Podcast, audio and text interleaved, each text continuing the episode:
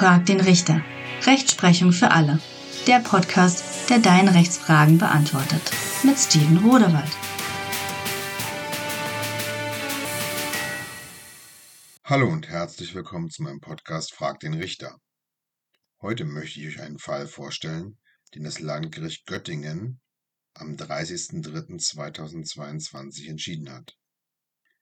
Was war der Sachverhalt? Das erfahrt ihr nun.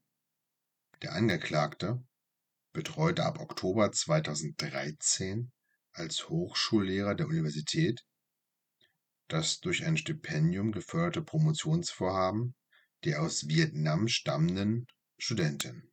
Die Studentin konnte nur unzureichend Deutsch sprechen.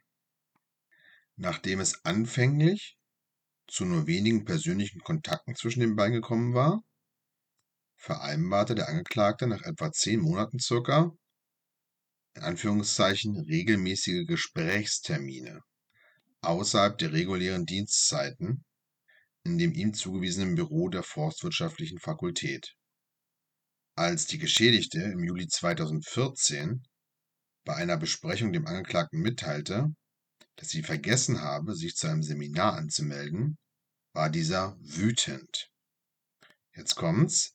Er schloss die Bürotür ab, steckte den Schlüssel ein und kündigte der Geschädigten an, dass er sie wegen ihres Fehlers, in Anführungszeichen, nun bestrafen müsse.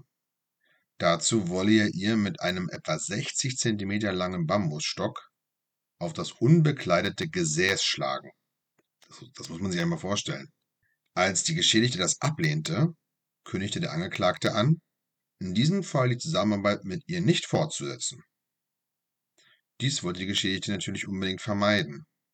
Sie fühlte sich beruflich und mit Blick auf die notwendige Bescheinigung für ihr Stipendium auch finanziell abhängig vom Angeklagten. Aus Angst vor dem von ihm angekündigten Folgen und aufgrund der momentanen Situation, das abgeschlossene Büro, keine weiteren Mitarbeiter im Institut, willigte sie schließlich ein, und zwar in ihre Bestrafung. Auf Aufforderung des Angeklagten positionierte sie sich vor einem Tisch. Der hinter ihr stehende Angeklagte schlug nun insgesamt tatsächlich 15 Mal auf ihr bekleidetes Gesäß, um seine Macht gegenüber der Geschädigten zu demonstrieren. Dies wiederholte sich im Juli und im August 2014.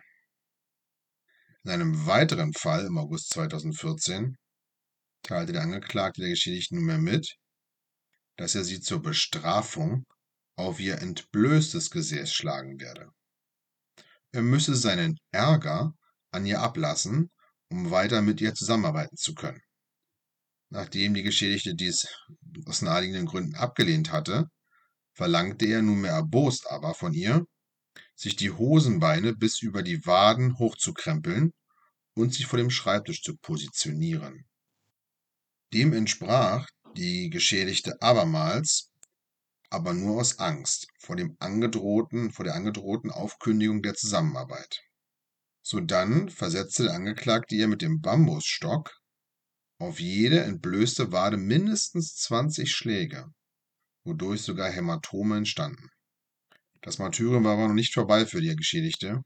Im Dezember 2014, im Januar 2015 sowie in zwei weiteren Fällen im Mai 2015, so lange zog sich das schon insgesamt hin, forderte der Angeklagte sie abermals auf, Hose und Unterhose herunterzuziehen, um die von ihm für vermeintliches Fehlverhalten vorgesehene Bestrafung durch Schläge auf ihr unbekleidetes Gesäß vornehmen zu können.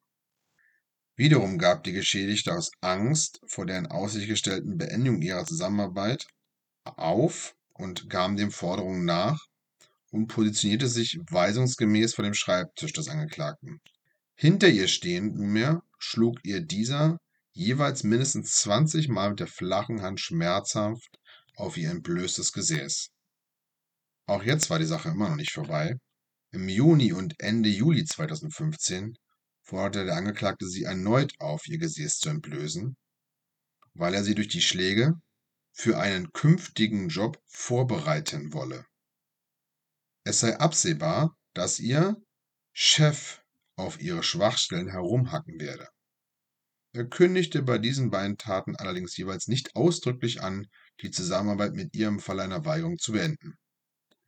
Die Geschädigte kam seiner Aufforderung ebenfalls jedoch wieder nach, da ihr diese Androhung des Anklagten im Zusammenhang mit der früheren Bestrafung sehr wohl im Gedächtnis geblieben war. Sodann schlug er jeweils mindestens zehnmal schmerzhaft mit der flachen Hand auf das unbekleidete Gesäß der sich wiederum vor dem Schreibtisch positionierenden Geschädigten. In sämtlichen Fällen von mir, die ich gerade vorgetragen habe, umarmte der Angeklagte am Ende die Geschädigte auch noch, nach deren vollzogener Bestrafung, und verlangte von ihr sogar, dass sie sich für die erhaltenen Schläge bedanken solle, was diese dann letztlich mit den Worten Thank you auch tat. Nur in einem Fall weinte sie leise und entgegnete nichts mehr. In einem letzten Fall schließlich schlug ihr der Angeklagte unmittelbar nach ihrem Erscheinen zu einem Besprechungstermin in seinem Büro kraftvoll mit der flachen Hand auf einmal jede bekleidete Brust, was für die Geschädigte sehr schmerzhaft war, da sie zu dieser Zeit sogar noch stillte. Er wollte sie damit für eines, Fehlers in einer Präsentation bestrafen. Das Landgericht stellte fest, dass der Angeklagte die Schmerzen und Verletzungen der Geschädigten mit Blick auf die von ihm durch die Taten jeweils erstrebte Machtausübung billigend in Kauf nahm. Bei den Schlägen auf das unbekleidete Gesäß handelt er auch aus einer sexuellen Motivation heraus.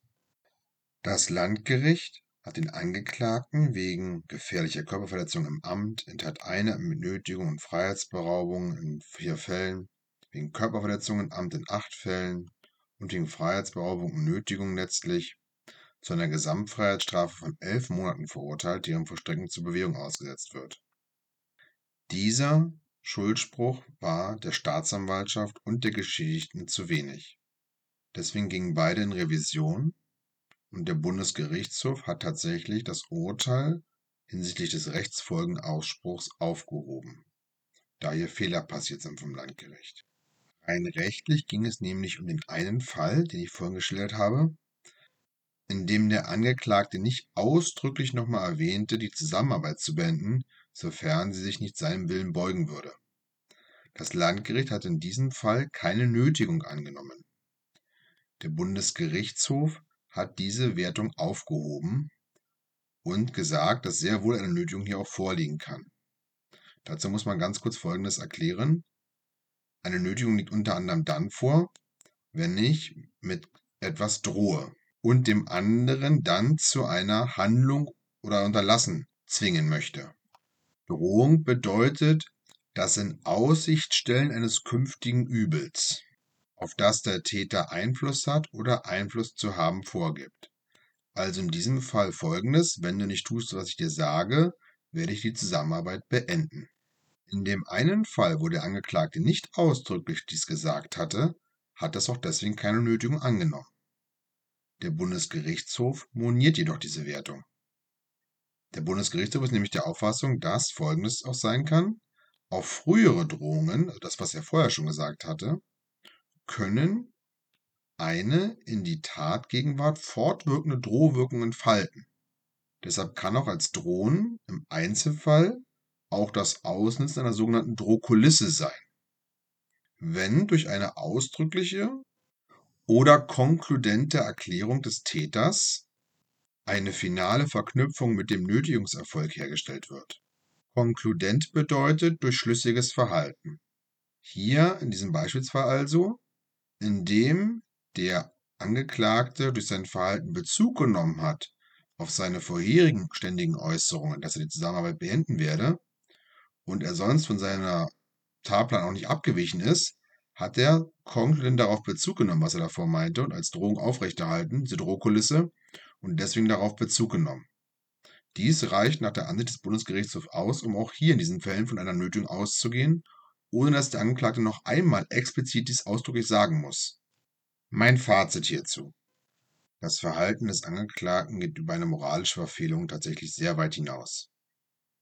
Er hat seine Position massiv ausgenutzt und hat sich sozusagen einer schwächeren Person hier bedient, um seine Fantasien ausleben zu können. Dazu wurde er zu Recht bestraft. ob die Strafe insgesamt angemessen ist, dazu möchte ich mal folgende allgemeine Erwägung hier mit einstellen. Es ist immer ganz schwer, eine Strafe von außen zu beurteilen, wenn man selbst a. die Akten nicht kennt und b. in der Hauptverhandlung nicht mit dabei war. So vom reinen Lesen her erscheint die Strafe mir tatsächlich auch als Mensch jetzt betrachtet zu wenig. Ich kenne aber die genauen Hintergründe nicht, wie die sich vielleicht geeinigt haben im Prozess oder was sonst wie eine Rolle gespielt hat. War der Angeklagte geständig? Hat er ihr ein höheres Schmerzensgeld vielleicht gezahlt? All das sind Faktoren, die eine Strafe sehr stark beeinflussen können. Auf jeden Fall muss das Landgericht eine neue Strafe insgesamt nochmal auswerfen, da es ja den Unrechtsgehalt nicht vollständig erfasst hat, weil es ja in diesen anderen Fällen ja keine Nötigung angenommen hat. Von daher wird zu erwarten sein, dass zumindest eine leicht höhere Strafe herauskommen wird. Für heute ist die Sitzung geschlossen. Das war's schon wieder für heute. Vielen Dank, dass ihr euch die Zeit genommen habt, mir zuzuhören. Ich hoffe, dass der Inhalt euch einen Mehrwert gebracht hat und dass ihr gut unterhalten wurdet. Ich würde mich über eine Bewertung sehr freuen. Schreibt mir vor allem bitte eure Fragen. Folgt mir gerne auf meinen Social Media Kanälen, um über die neuesten Entwicklungen auf dem Laufenden zu bleiben. Bleibt also dran und abonniert diesen Podcast, um nichts zu verpassen. Bis zum nächsten Mal, euer Steven Rodewald.